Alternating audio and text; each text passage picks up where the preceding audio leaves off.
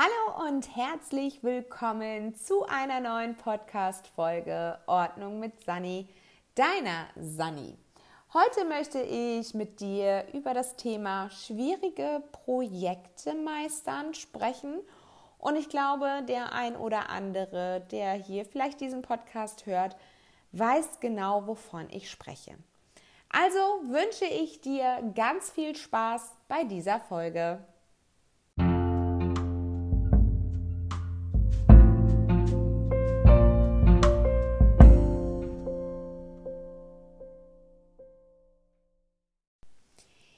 Ja, wie vom Intro schon erwähnt, geht es heute um das Thema schwierige Projekte meistern. Und ich glaube, ein jeder von uns kennt es. Ein gewisses Projekt bereitet uns Kopfzerbrechen und wir wissen eigentlich überhaupt nicht, wo wir anfangen sollen. Und irgendwie schnürt es uns die Luft ab, wenn wir an dieses Projekt denken. Und ja, so ging es mir tatsächlich mit meiner Projektarbeit fürs Eventmanagement. Als ich die Anforderungen gesehen habe, was alles zu tun ist und welche Richtlinien erfüllt sein müssen, welche Form ähm, die gesamte Projektarbeit aufweisen muss, mit Quellenangaben, mit Kopf- und Fußzeile, mit so und so viel Abstand, äh, äh, Rand links, rechts und so weiter und eben halt die ganzen inhaltlichen Vorgaben, war ich so ein bisschen erschlagen und habe gedacht, so, oh Gott, Sandra, wie sollst du das jemals schaffen und wie sollst du das Ganze umsetzen? Und ähm, genauso ist es aber auch tatsächlich jetzt immer wieder in meinem beruflichen Kontext, wenn ich ähm, Projekte plane beziehungsweise Events für Unternehmen plane dann braucht es so eine gewisse Art Leitfaden, an dem man sich langhangelt. Und ich habe tatsächlich auch eine Checkliste für das Erstgespräch, wenn ich mit einem Kunden spreche und äh, gewisse Fragen abklopfe, damit ich ihm halt anschließend in die Umsetzung dieses Projektes gehen kann. Und ich möchte dir heute ja meine Tipps auf den Weg geben, wie du quasi schwierige Projekte für dich meistern kannst. Fangen wir also an mit Tipp Nummer 1 und das ist erstmal der Schritt, überlege dir, was du mit dem Projekt erzielen möchtest und wie das Ganze ist, wenn du dieses Projekt umgesetzt hast und es tatsächlich erreicht hast. Denn ich habe die Erfahrung gemacht, nichts motiviert mehr als das Ziel und das Erreichen dieses Ziels. Und damit meine ich nicht nur, dass du dir aufschreibst, äh, dann und dann ähm, setze ich das und das um, beziehungsweise habe ich das erreicht, sondern nehme dir ein paar Minuten und äh, wenn nötig auch ein paar Minuten länger und visualisiere dieses Ziel. Wie fühlst du dich, wenn du dieses Ziel erreicht hast? Ähm, was macht das Ganze mit dir? Was, was fühlst du? Was riechst du unter Umständen? Was siehst du? Wie siehst du selber aus? Wie gibst du dich nach außen? Also visualisiere mal deine Person und wie du dich anschließend fühlst, wenn du dieses Ziel erreicht hast. Ich visualisiere tatsächlich auch meine Events für meine Kunden und überlege mir tatsächlich, wie glücklich ist dieser Kunde? Wie kommt er anschließend, wenn wir dieses Event umgesetzt haben, auf mich zu und bedankt sich bei mir und hat ein Strahlen im Gesicht und ist total happy von dieser Umsetzung und total geflasht von dem, was er auf diesem Event erlebt hat.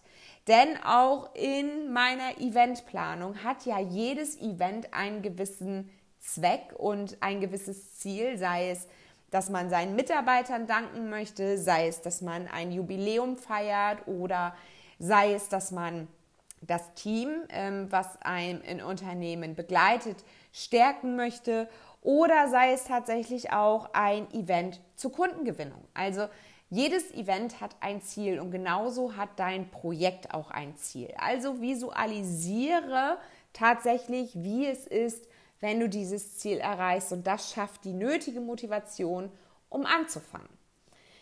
Gut, kommen wir zu Schritt Nummer zwei, denn nur Motivation reicht natürlich nicht aus, um anzufangen. Es braucht auch eine gewisse Struktur. Also wähle die Schritte, die dafür notwendig sind. Zum Beispiel, ob du etwas an deinem Mindset verändern musst oder ob du vielleicht Unterstützung brauchst, ob du ähm, Hilfe brauchst in der Formulierung, ob du vielleicht einen Fotografen brauchst für deine Projektarbeit oder in dem Fall vielleicht ein Konzept, was ich erstelle. Da brauche ich dann manchmal auch die Unterstützung eines Fotografen, der ihm halt gewisse Szenen gut ähm, ja, widerspiegeln kann, so dass der Kunde, wenn er das Konzept liest, sich ihm halt auch direkt abgeholt fühlt. Ähm, also überprüfe einfach mal, welche Schritte dafür notwendig sind und breche sie runter. Schreib dir tatsächlich erstmal auf, was du machen möchtest. Nehme das Beispiel meine Projektarbeit. Da habe ich erstmal das Thema gewählt und das Thema war unser zehnjähriges Firmenjubiläum bei Systemhaus Balje und dazu sollte es eine Feier geben. Und dann habe ich erstmal diese ganzen Punkte aufgeschrieben, wie die Feier sein soll, wie viele Gäste geladen werden sollen, sollen Kunden, Interessenten, Geschäftspartner und so weiter eingeladen werden. Und da habe ich mich ihm halt Schritt für Schritt lang gehangelt. Das fing an, okay, wo würde ich im Zweifel oder im begünstigsten Fall diese, dieses Jubiläum feiern? Welche Location fällt mir da sofort ein und welche spricht mich an? Und das habe ich aufgeschrieben. Der nächste Step war, okay, wen möchte ich einladen? Und das habe ich dann alles aufgeschrieben. Geschäftspartner, Interessenten, Kooperation und so weiter. Das aufgeschrieben. Und ähm, habe mir quasi erstmal so eine Art Inhaltsverzeichnis gemacht über die Themen, die ich dann schreiben wollte. Und dann ging es Schritt für Schritt an die eigentliche Umsetzung. Das heißt, in dem dritten Tipp, den ich dir gebe, plane die Schritte, die du notiert hast, auch in deinen Kalender ein. Wenn es so wie bei mir ähm, der Schritt Nummer eins ist, die Location-Suche, dann plane dir diese Location-Suche in den Kalender ein und überlege dir, wie viel Zeit du dafür in Anspruch nehmen möchtest. Und auch da gilt wieder dieses Parkinson'sche Gesetz. Je weniger Zeit du dir dafür nimmst, umso besser sind tatsächlich auch die Ergebnisse. Denn wenn wir uns unbegrenzt Zeit dafür einräumen, dann nutzen wir diese unbegrenzte Zeit auch und kommen tatsächlich vom, vom Höchstchen zum Stöckchen und ähm, planen uns da wirklich oder recherchieren uns da dann tatsächlich zu Tode. Haben wir aber nur eine Stunde Zeit, geben wir in dieser einen Stunde so viel Gas und suchen nach den besten Locations ähm, und ja, markieren die als Lesezeichen, whatever.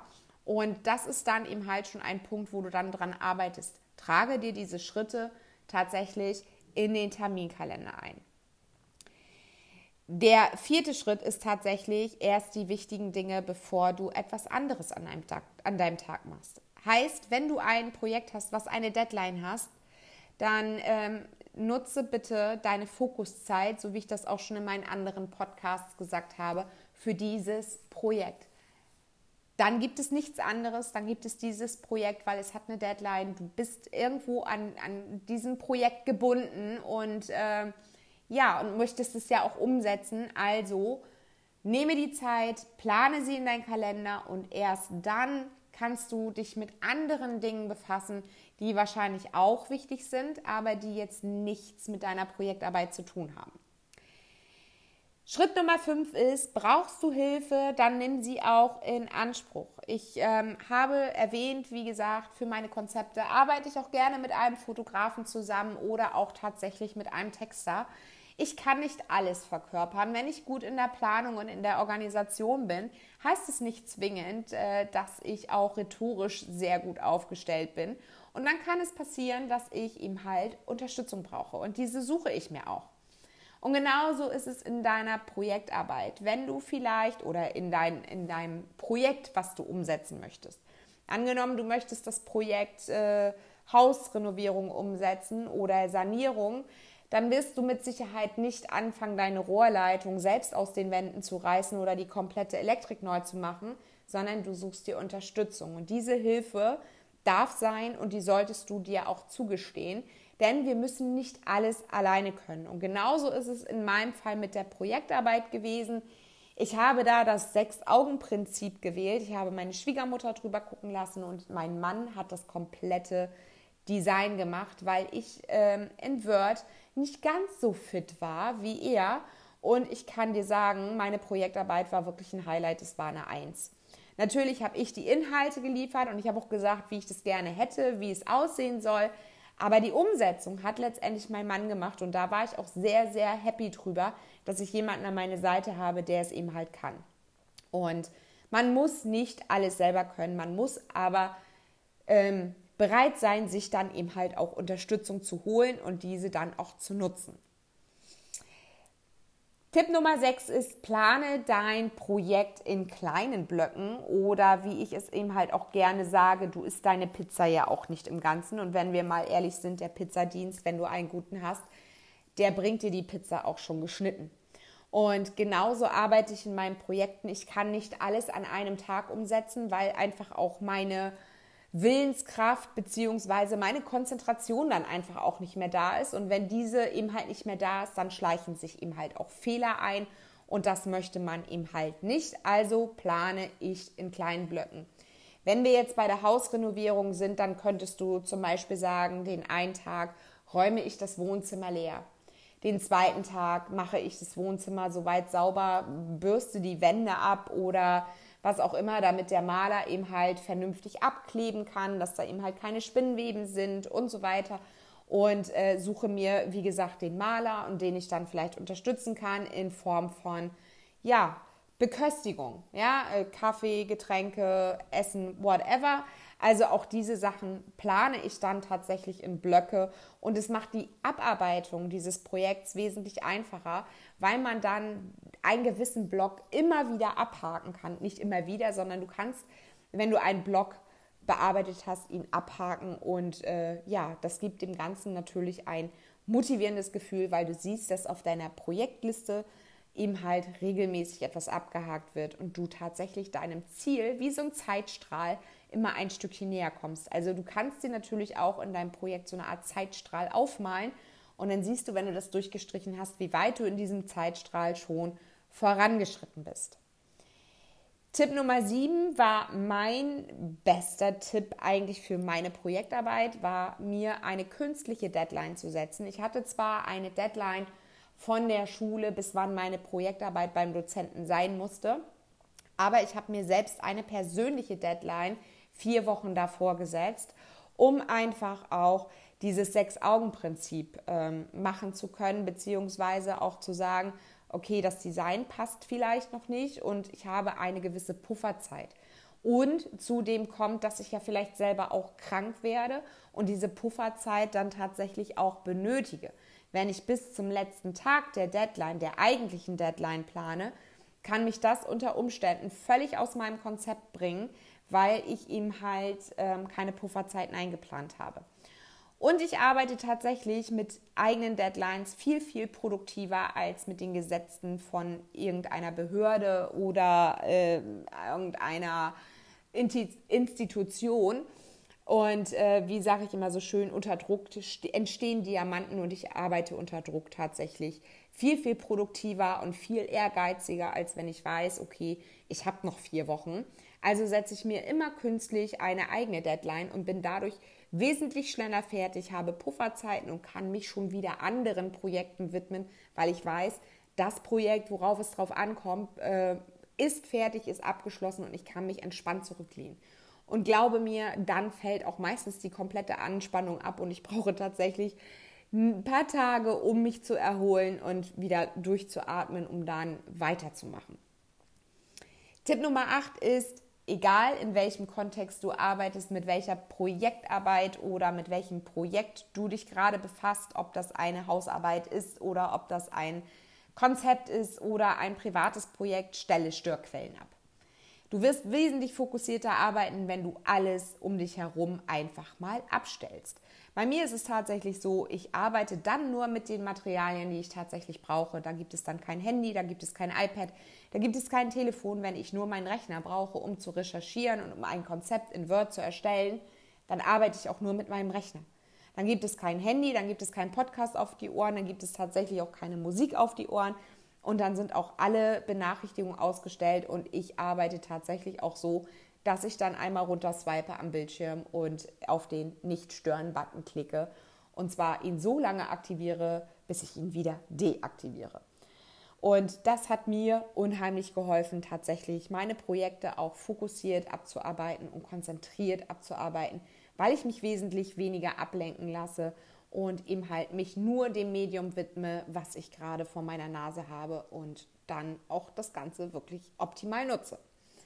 Tipp Nummer 9 ist, visualisiere dein Projekt zum Beispiel in Form einer Mindmap. Ich liebe Mindmaps und habe daraus schon eine ganze Menge Nutzen ähm, gezogen. Denn wenn ich eine Mindmap an einem Whiteboard male oder tatsächlich auch vielleicht in meinen kleinen Leuchtturm, von dem ich euch ja schon erzählt habe in dem Podcast, ähm, dann kommen noch 20.000 andere Ideen, die dann ähm, ja die ganze Sache noch mal ein bisschen abrunden und vielleicht noch mal ein bisschen verfeinern. Und genauso arbeite ich tatsächlich auch mit Konzepten in meinem Eventmanagement, dass ich mir eine Mindmap mache und überlege, was äh, könnte der Kunde jetzt brauchen und was wäre so ein richtig schönes Highlight auf diesem Event.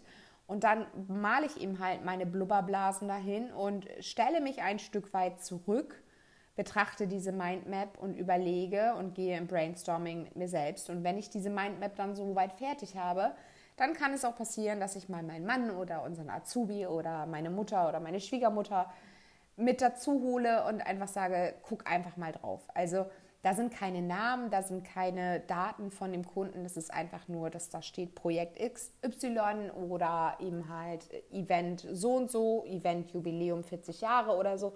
Und dann äh, wird gemeinsam auch gebrainstormt und diese Mindmap wächst dann auch teilweise bis ins Unermessliche und man muss dann natürlich wieder anfangen zu streichen. Aber oft sind es so Ideengeber, die man dann noch mit in das Projekt einfließen lassen kann oder wo ihm halt so der wichtige Funke gefehlt hat, zu sagen, hey, das war der springende Punkt, das hat mir noch gefehlt, das muss unbedingt mit rein.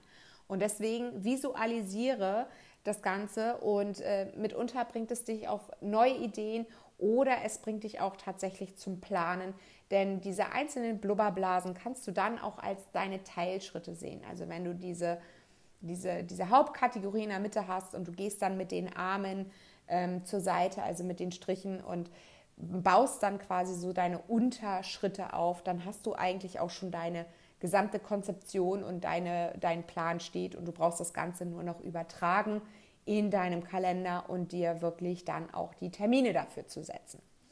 Ja, und äh, Schritt Nummer 10 ist tatsächlich, visualisiere deine Erfolge. Und zwar mit Fotos oder in Form eines Tagebuchs, wenn du einen gewissen Teilschritt deines Projekts erreicht hast und du konntest diesen Punkt auf deiner Liste abhaken, dann visualisiere es. Schreibe ein Tagebuch, äh, mache Fotos von diesem Teilschritt, mache Fotos von dem, wie du dich fühlst. Denn das ist nämlich unheimlich wichtig für weitere Projekte, die vielleicht mal schwierig sind. Und wenn du dann nämlich zurückblätterst in deinem Tagebuch oder tatsächlich vielleicht auch ein Videotagebuch führst oder Fotos gemacht hast von dem Ganzen, dann motiviert dich das, weil du ganz genau weißt, du hast dieses letzte Projekt so grandios umgesetzt und bist dran geblieben, bist motiviert geblieben, hast Spaß dran gehabt und hast Stück für Stück deine Teilschritte auch wirklich abgearbeitet und das mit Erfolg, dann motiviert dich das für neue Projekte. Und du weißt ganz genau, okay, die und die Schritte muss ich tun, um ein schwieriges Projekt tatsächlich umzusetzen. Und le letztendlich ist es irgendwie auch ein Erfolgstagebuch, worauf du immer wieder stolz zurückblicken kannst, egal wie schwer auch mal ein Projekt ist, Du weißt, dass du alles schaffen kannst, wenn du es nur wirklich willst. Ja, das war meine Folge zum Thema schwierige Projekte umsetzen. Ich hoffe, dir hat diese Folge gefallen und du konntest den ein oder anderen Tipp vielleicht für dich mit rausnehmen. Das würde mich auf jeden Fall freuen und vielleicht kannst du in deinem schwierigen Projekt noch einen Teilschritt mehr einbauen, nämlich den Teilschritt einfach mal zu iTunes zu wechseln und diesen Podcast eine Bewertung dazulassen. Das würde mich auf jeden Fall unheimlich freuen und dann könnte ich bei der Frage Feedback bei mir einen Haken machen. Ich wünsche dir jetzt alles Gute bei der Umsetzung von schwierigen Projekten und wir hören uns in einer nächsten Folge wieder. Mach's gut, meine Liebe. Alles Liebe, deine Sani. Ciao!